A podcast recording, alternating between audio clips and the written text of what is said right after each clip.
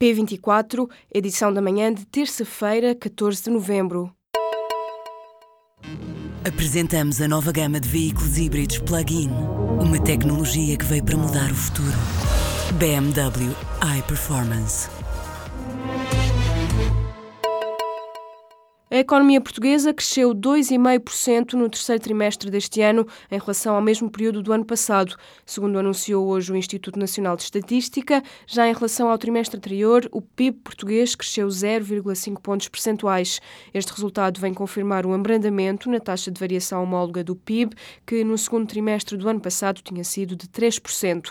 O abrandamento na variação homóloga já era antecipado na generalidade das projeções feitas para a economia portuguesa, incluindo a projeção feita pelo governo. O INE revela ainda que para o crescimento do PIB de 2,5% hoje divulgado, foi fundamental o acréscimo do contributo positivo da procura interna. Já o contributo da procura externa líquida passou a ser negativo.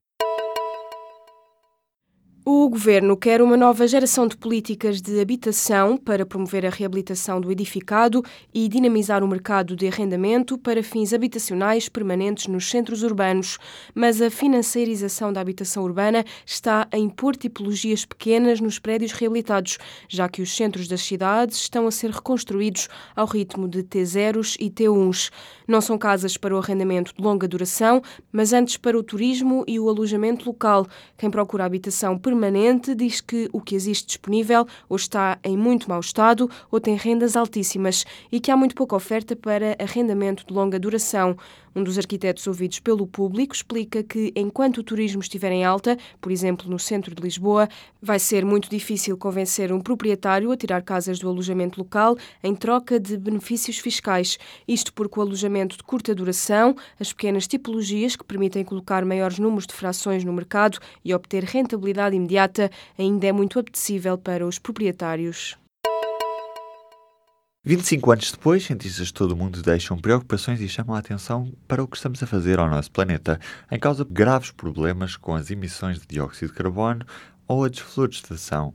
Mas também há boas notícias. O buraco da camada de ozono é agora mais pequeno. São cerca de 15 mil cientistas de 184 países e publicaram esta segunda-feira um artigo na revista Bioscience para nos avisar que estão em curso danos ambientais irreversíveis e substanciais na Terra, e as consequências já estão à vista com a crescente extinção de espécies, a desflorestação, o aumento da temperatura e das emissões de dióxido de carbono.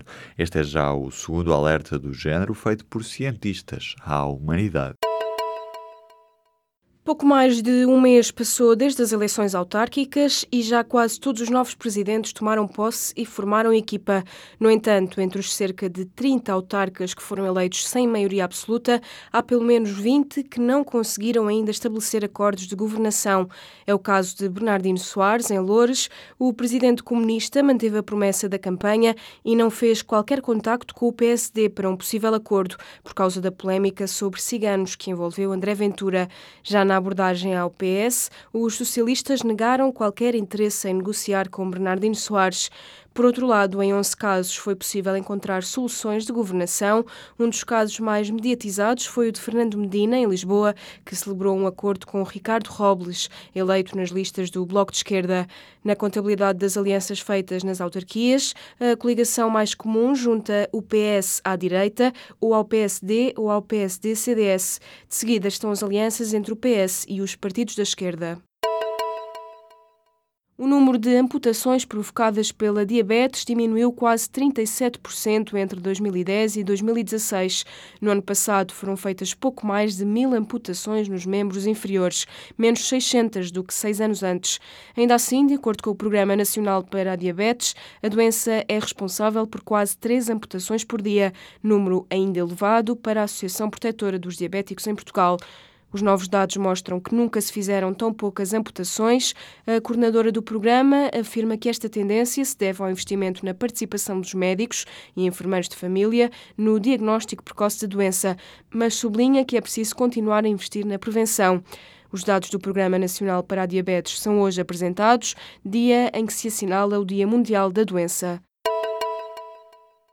O surto de legionela no Hospital de São Francisco Xavier, em Lisboa, já provocou cinco vítimas mortais.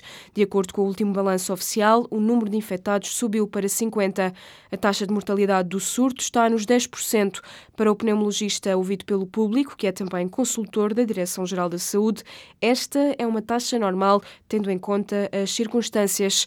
Felipe Frois explica que o prognóstico e a taxa de mortalidade da legionela variam de acordo com dois fatores: a suscetibilidade dos infectados e a precocidade do início da terapêutica com antibióticos.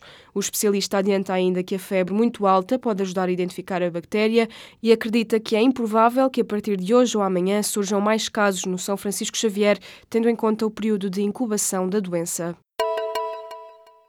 O site Wikileaks e o filho de Donald Trump, Donald Trump Jr., trocaram mensagens privadas no Twitter durante a campanha para as eleições presidenciais do ano passado. A revelação da revista norte-americana The Atlantic é feita com base em documentação entregue pelos advogados de Trump Jr. a investigadores do Congresso que conduzem o um inquérito às suspeitas de interferência russa no processo eleitoral americano.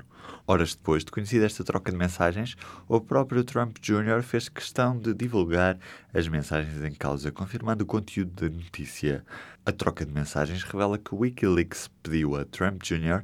para divulgar o trabalho daquela organização. Foram trocadas informações com o filho de Trump, em privado, inclusive é pedido para que o presidente dos Estados Unidos sugerisse à Austrália a nomeação do fundador do Wikileaks, Julian Assange, para o cargo de embaixador australiano em Washington. O Wikileaks é acusado pelos serviços de inteligência e segurança dos Estados Unidos de ser uma das peças da interferência russa nas presidenciais americanas de 2016, tendo divulgado e-mails roubados à candidatura da democrata Hillary Clinton, que acabaria por perder as eleições. Está dado o pontapé de saída para a construção de uma cooperação estruturada permanente para a defesa europeia. Prevista nos tratados, tem como objetivo dotar a União Europeia de uma capacidade militar que seja comum, efetiva e mais autónoma em relação à NATO.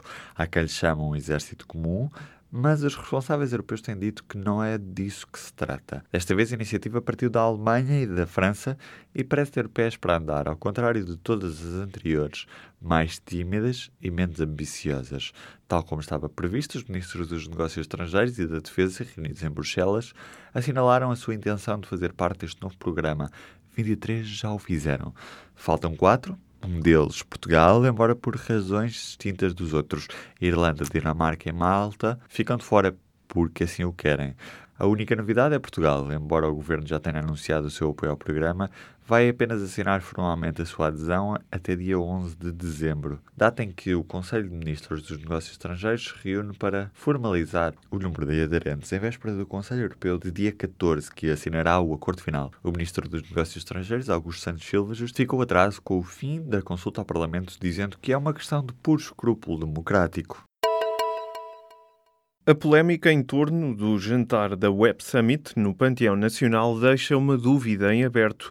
Será que a posição anunciada pelo governo se estende também ao Mosteiro dos Jerónimos? Neste monumento datado do século XVI estão também sepultados antigos chefes de Estado nacionais, como Vasco da Gama e Manuel I, e ilustres escritores como Luís de Camões, Alexandre Herculano ou Fernando Pessoa. O aluguer dos claustros dos Jerónimos para a realização de jantares ou outros eventos tem sido prática recorrente nos últimos anos. De acordo com dados oficiais, o aluguer daquele espaço é o mais caro de todos, custa cerca de 40 mil euros. Em 2016, no total, o aluguer de 23 museus, palácios e monumentos tutelados diretamente pela Direção-Geral do Património rendeu 420 mil euros. O público tentou saber, junto do gabinete do Ministro da Cultura, quando estará pronta a revisão do despacho de 2014 e qual será a sua extensão. No entanto, fonte do Ministério tutelado por Luís Felipe Castro Mendes revelou apenas que neste momento está a ser preparada essa alteração. 60 anos depois, a Itália está fora de um Mundial de Futebol. A seleção italiana empatou ontem, sem golos, frente à Suécia, na segunda mão do play-off de acesso ao Campeonato do Mundo de Futebol 2018. A Itália, que tinha perdido 1-0 na primeira mão contra os suecos, voltou a mostrar fragilidades ofensivas. E apesar de ter tido várias oportunidades e um domínio avassalador na posse de bola e nos remates, a prestação da Itália não chegou para retirar a vantagem que a Suécia levava. Desde 19 1958 que os italianos não falhavam uma fase final de um campeonato do mundo. Já a Suécia garantiu então o bilhete para o Mundial do próximo ano, que decorre na Rússia, no qual 32 seleções vão lutar pelo título de campeãs do mundo.